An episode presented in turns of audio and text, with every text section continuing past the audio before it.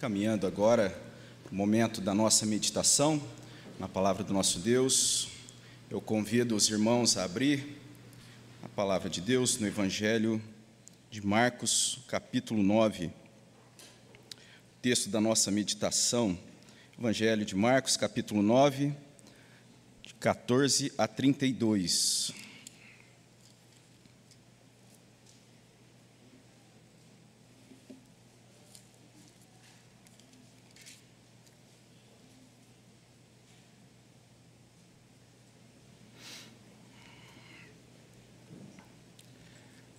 Estarei lendo a palavra do nosso Deus, Marcos, capítulo 9, dos versículos 14 a 32. Eu convido você eh, a acompanhar essa leitura, você também aí da sua casa, que estejamos com toda a reverência, mesmo assentados, uh, lendo a palavra do nosso Deus.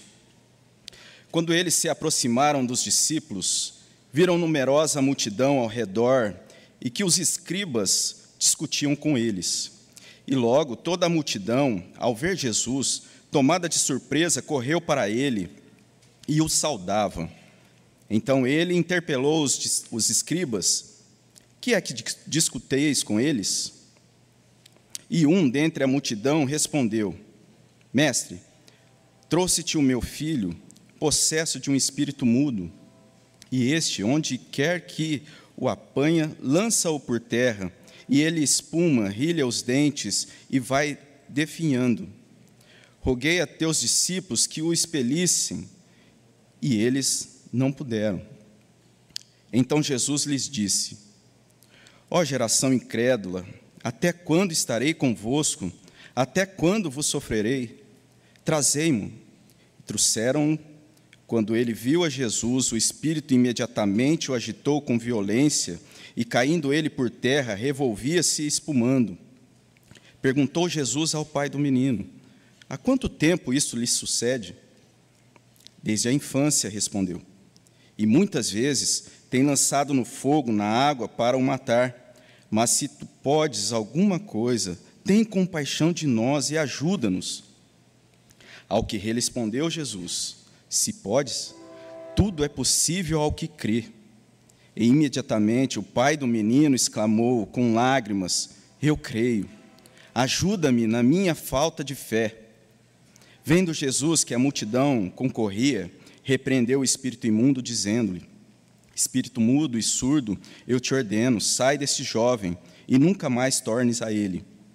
Ele, clamando, agitando, muito saiu, deixando como se estivesse morto, a ponto de muitos dizerem: Morreu. Mas Jesus, tomando pela mão, o ergueu e ele se levantou.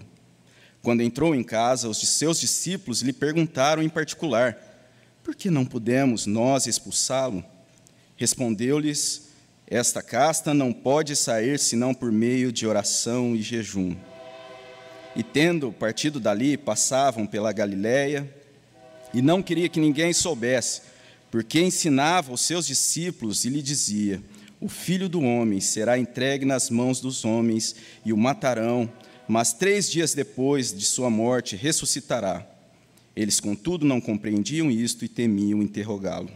Vamos orar. Pai querido, nós agradecemos, ó Deus, por essa manhã, agradecemos, ó Pai, por esse momento de meditação, de meditarmos na Tua palavra, no Teu ensino, ó Deus. Que o Senhor, ó Deus, ilumine, ó Pai, a nossa, a nossa compreensão, ó Deus, que o Senhor, ó Deus, abençoe o nosso coração, que o Senhor fale conosco, ó Pai, que o Senhor nos ajude e nos abençoe, que sejamos por Ti mesmo edificados, fortalecidos, ó Deus, através da aplicação do Teu Santo Espírito, ó Deus, trazendo a nós essa palavra de forma viva, para a honra e glória do Teu nome. Essa é a nossa oração, em nome de Cristo Jesus. Amém.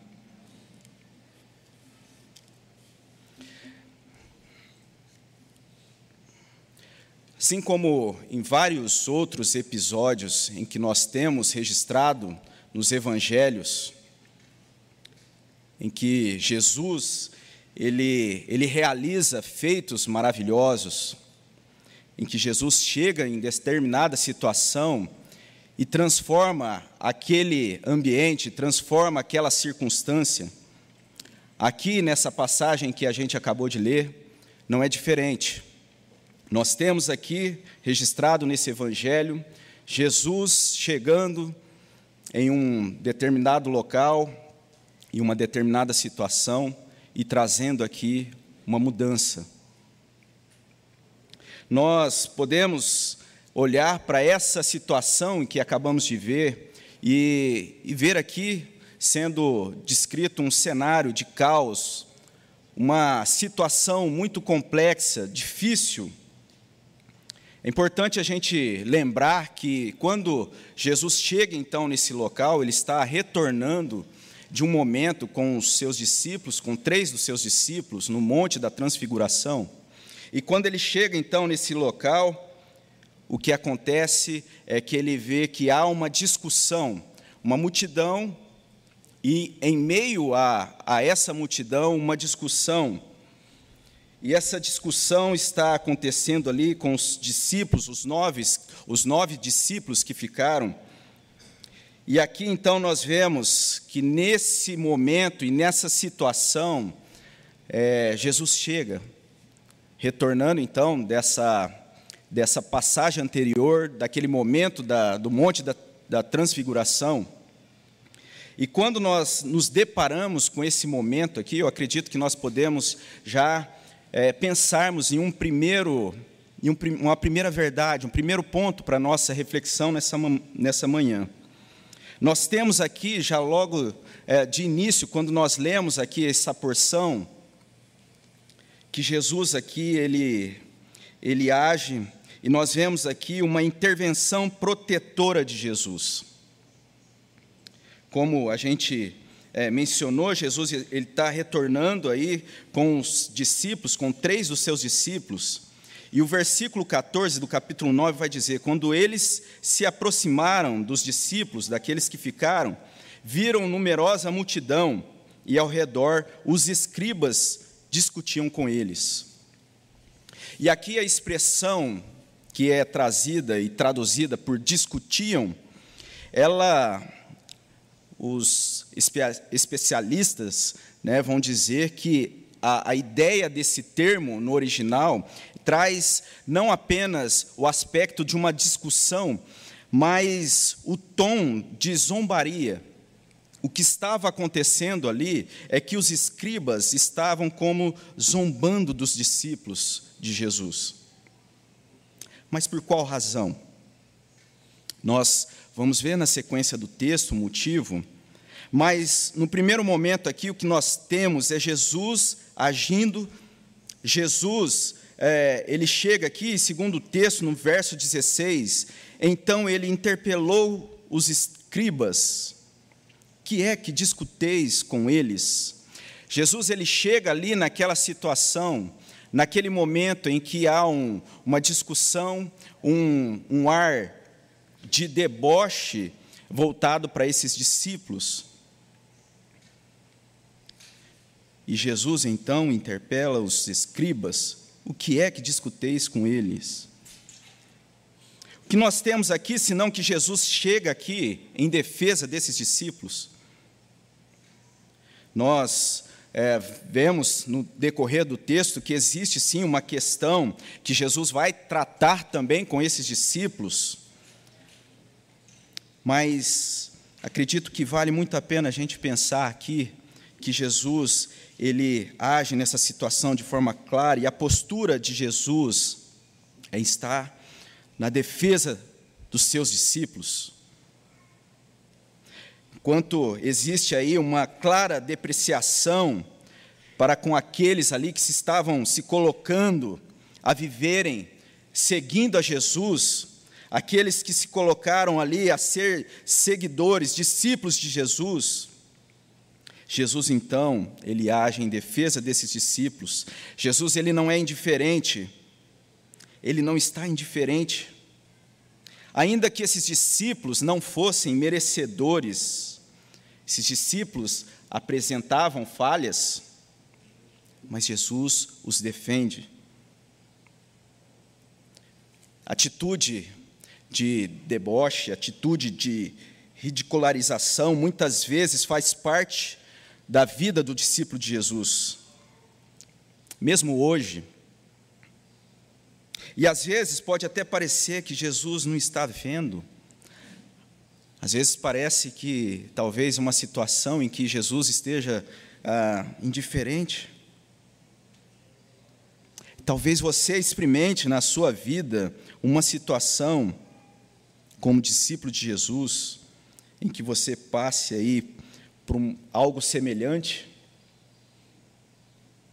A igreja muitas vezes ela sofre perseguição de pessoas que se levantam com uma postura de deboche. Os valores então defendidos pela igreja, pelos discípulos de Jesus, valores é, defendidos pela igreja, que na verdade trazem benefícios para a comunidade, valores que trazem benefício para as pessoas, muitas vezes é ridicularizado pelo simples fato de ser apresentado por discípulos de Jesus. Mas nós temos aqui que esses discípulos de Jesus aqui experimentam uma intervenção protetora de Jesus. Eu acredito que diante de situações em que nós enfrentamos, como discípulos de, Jesus, situações em que se levantam ataques que procuram diminuir o valor do ensino de Jesus, nós devemos buscar a intervenção protetora de Jesus. Mesmo que às vezes as coisas pareçam, de certa forma, estar fora do controle, e muitas vezes, diante de situações assim, nós sejamos tentados a ser tomados por uma postura de revidar o ataque, de atacar com um ar de revolta a essas perseguições. Nós devemos lembrar aquilo que é instruído pelo apóstolo Paulo na carta aos Romanos, no capítulo 8, verso 35: Quem nos separará do amor de Cristo? Será tribulação, angústia, perseguição, fome, nudez, perigo, espada. Como está escrito, por amor de ti somos entregues à morte o dia todo, fomos considerados como ovelhas para o matadouro. Em todas as coisas, porém, somos mais que vencedores por meio daquele que nos amou. Aquele que nos amou, o nosso Senhor Jesus, aquele que nos ama aquele que intercede por nós, aquele que intervém em nosso favor. Então, o primeiro aspecto dessa, desse trecho que acredito que vale a pena a gente pensar, uma intervenção protetora de Jesus. Mas também nós podemos ver aí uma ação provedora de Jesus. Uma ação provedora de Jesus. Quando Jesus faz então essa intervenção do meio ali na multidão, alguém ali do, do meio dessa multidão então sai e apresenta ah, o pivô da discussão. Um homem diz que tinha a expectativa, a expectativa de ter seu filho curado por Jesus. Não encontrando Jesus ali, então ele recorre aos discípulos que tentaram resolver sem sucesso. O verso 17 vai dizer, verso 17 do capítulo 9: E um dentre a multidão respondeu: Mestre, trouxe-te o meu filho, possesso de um espírito imundo. E este, onde quer que o apanha, lança-o por terra, e ele espuma, rilha os dentes e vai definhando. Roguei a teus discípulos que expelisse, e eles não puderam. A situação aqui desse homem é uma situação difícil, é algo complexo. Alguns comentaristas né, vão apontar que ah, aquilo que é apresentado aqui é, como sintomas disso que acontece, que acomete é, esse, esse menino, é, é algo que pode ser enquadrado como uh, um quadro de epilepsia, mas o texto vai dizer que esse quadro, então, de epilepsia, ele é agravado por uma possessão maligna. É algo muito caótico, triste.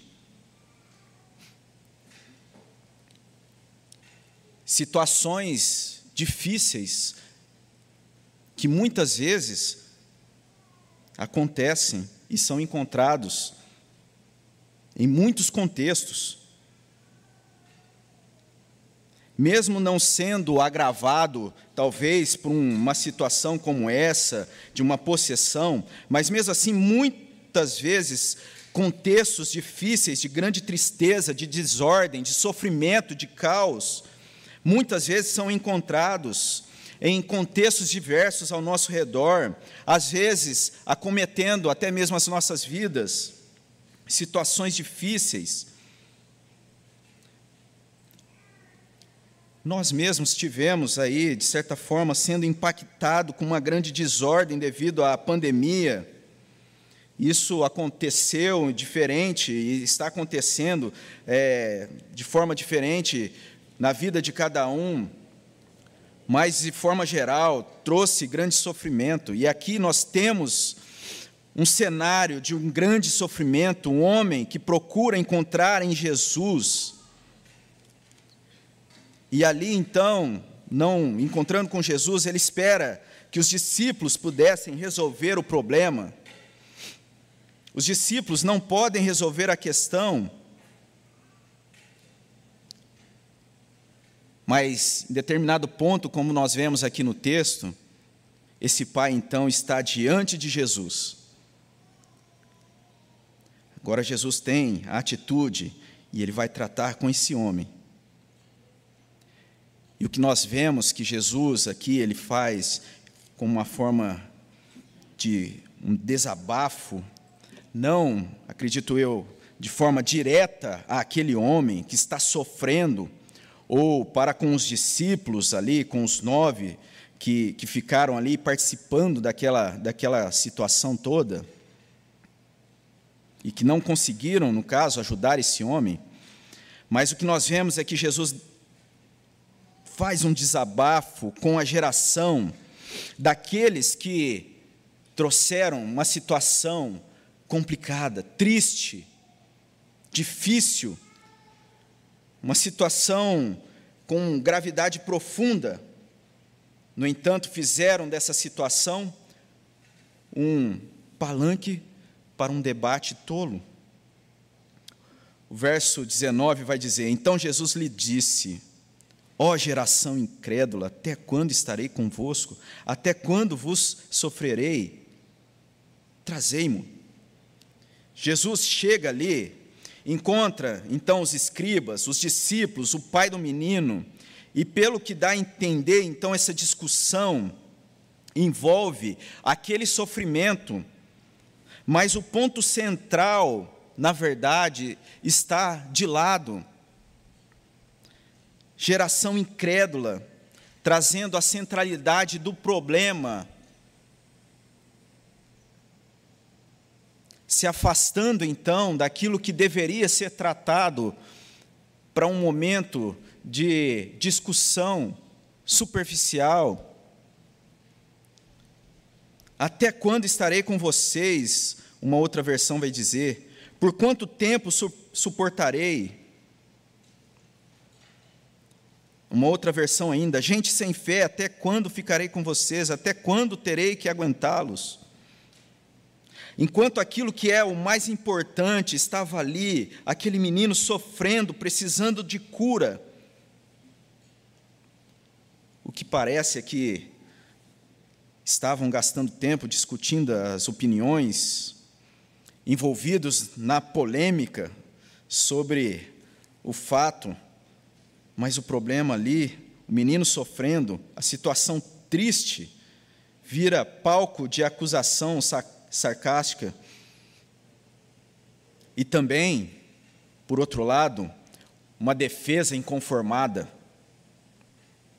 Os discípulos estavam se defendendo, discutindo então com esses escribas. Tragam o menino aqui, que nós temos no verso 19, a parte final, e o verso 20: trouxeram, quando ele viu a Jesus, o Espírito imediatamente agitou com violência e, caindo ele por terra, revolvia-se espumando. Jesus, então, ali, diante daquele menino, passa a fazer algumas é, perguntas.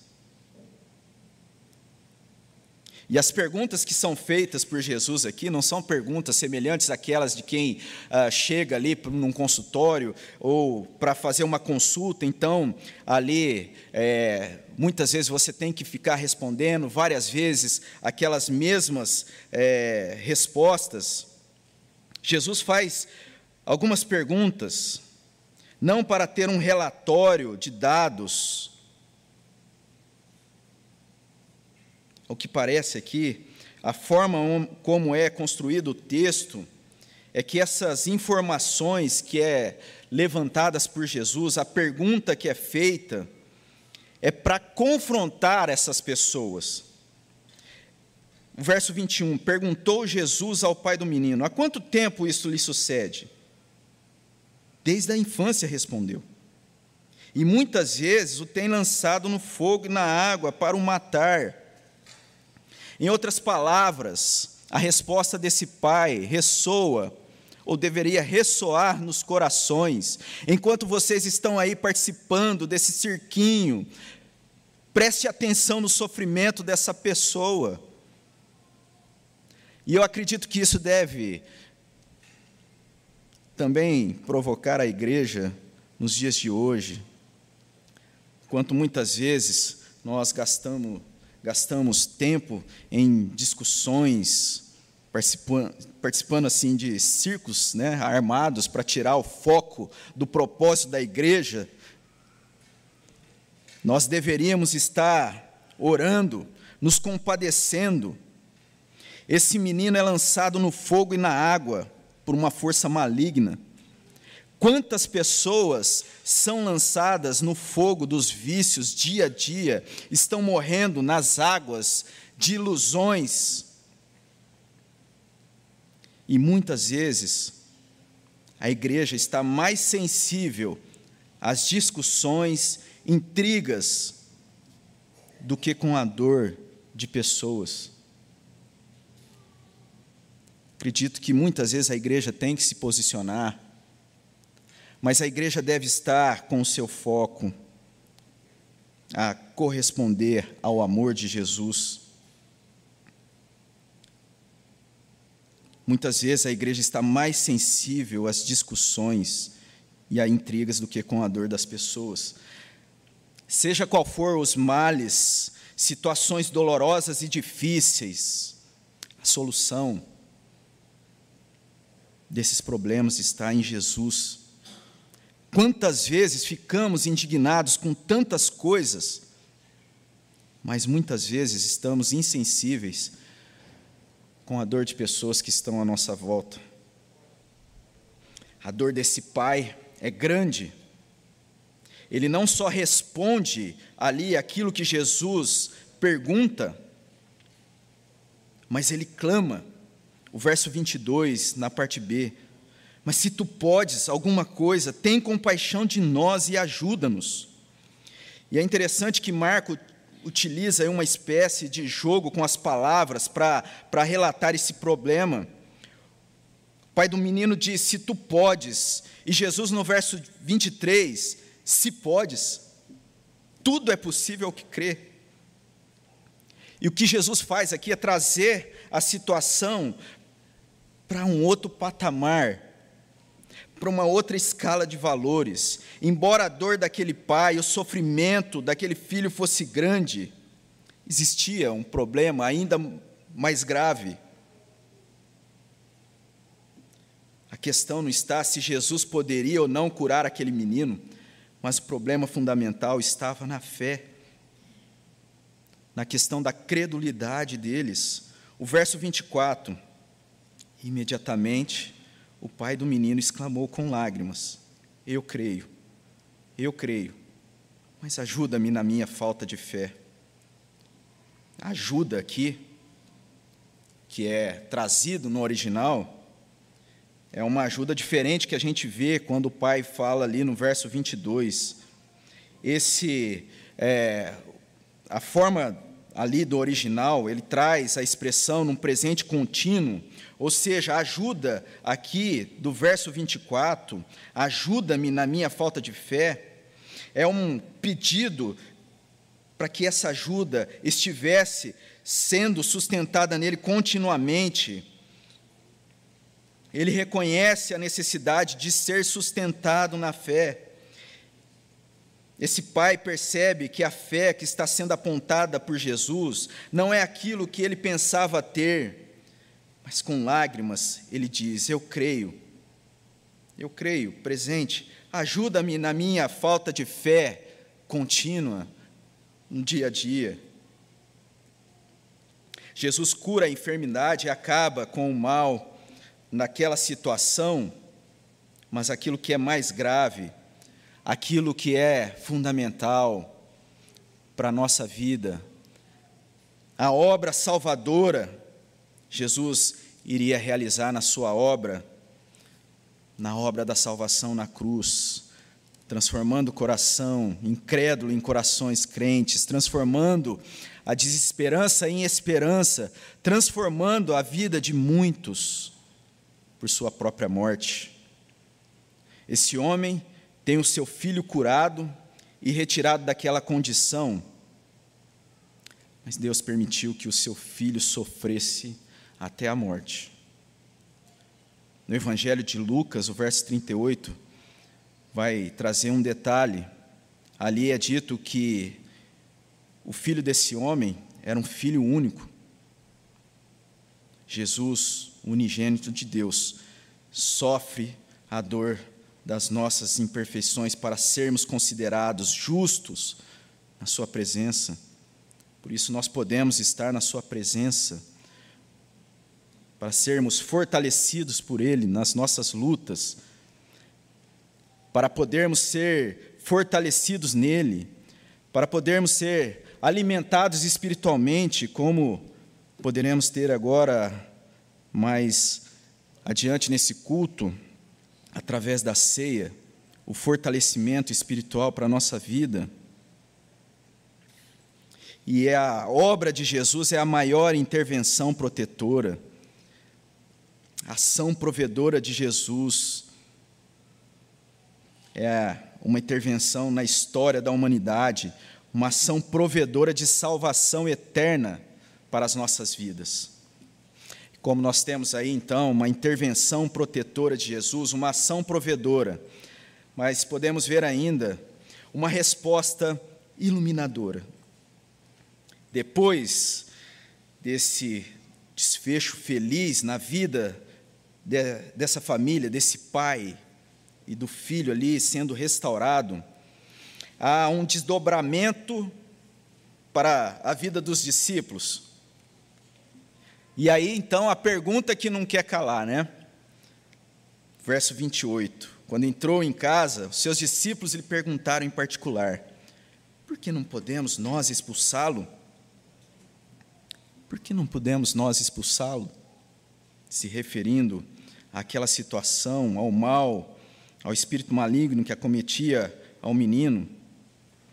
Jesus já havia mostrado, como a gente viu anteriormente, que a questão não seria se ele poderia ou não, a questão não seria se ah, a, a questão ali né, não seria a relevância fundamental em necessariamente na cura, ou se Jesus poderia curar ou não, ou os discípulos curar ou não. Jesus já havia falado sobre essa questão, ligando e relacionando a questão da fé, do crer.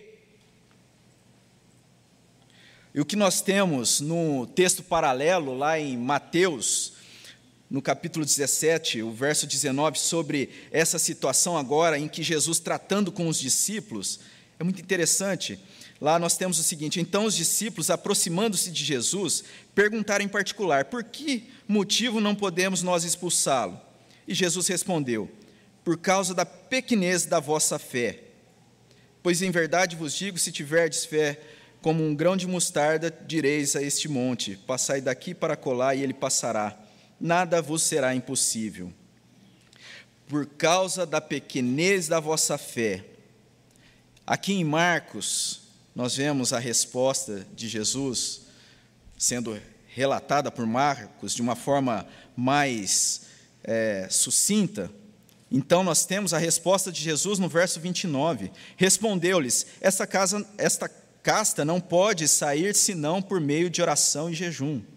E o que nós temos então é que fica claro que algumas situações Deus, por sua soberania, vai agir apenas pelo, por meio da oração na missão do discípulo.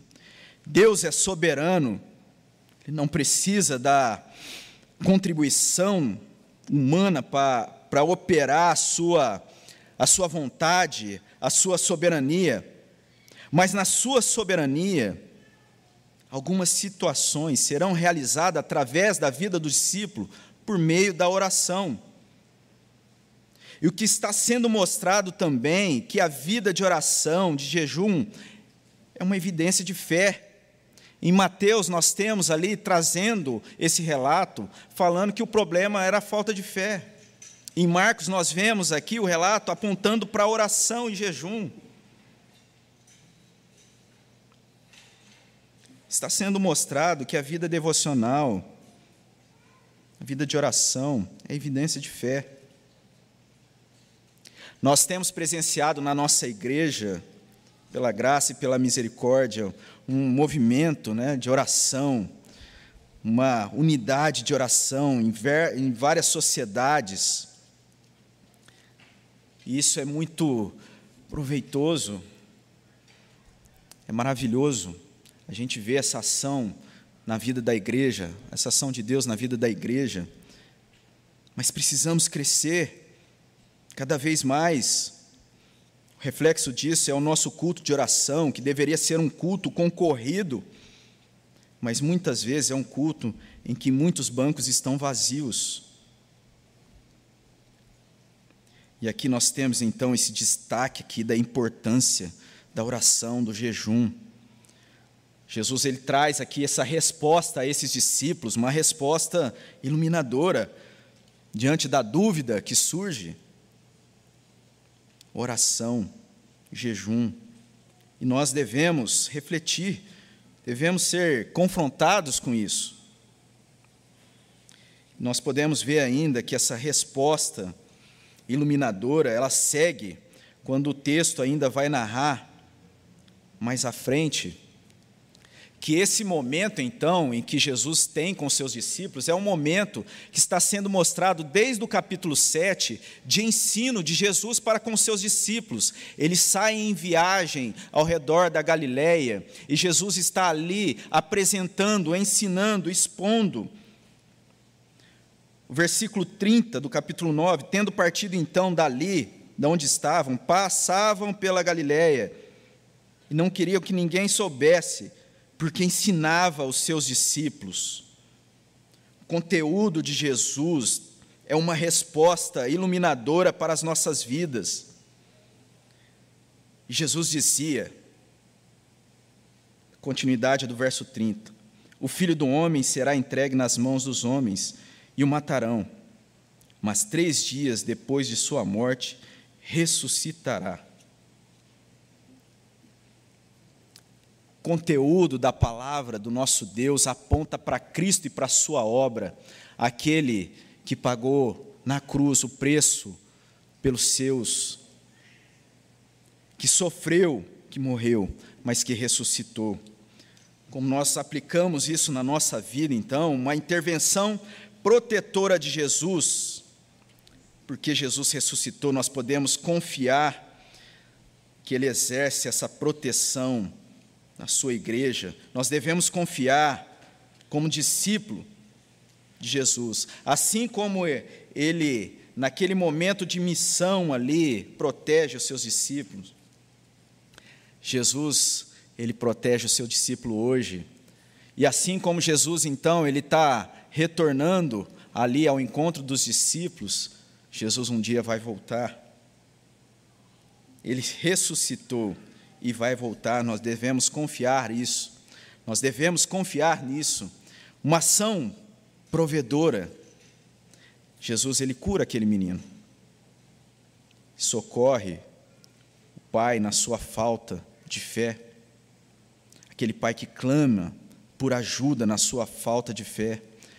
Que nós tenhamos também, como esse pai clama por ajuda na sua falta de fé, e assim Jesus opera naquela situação.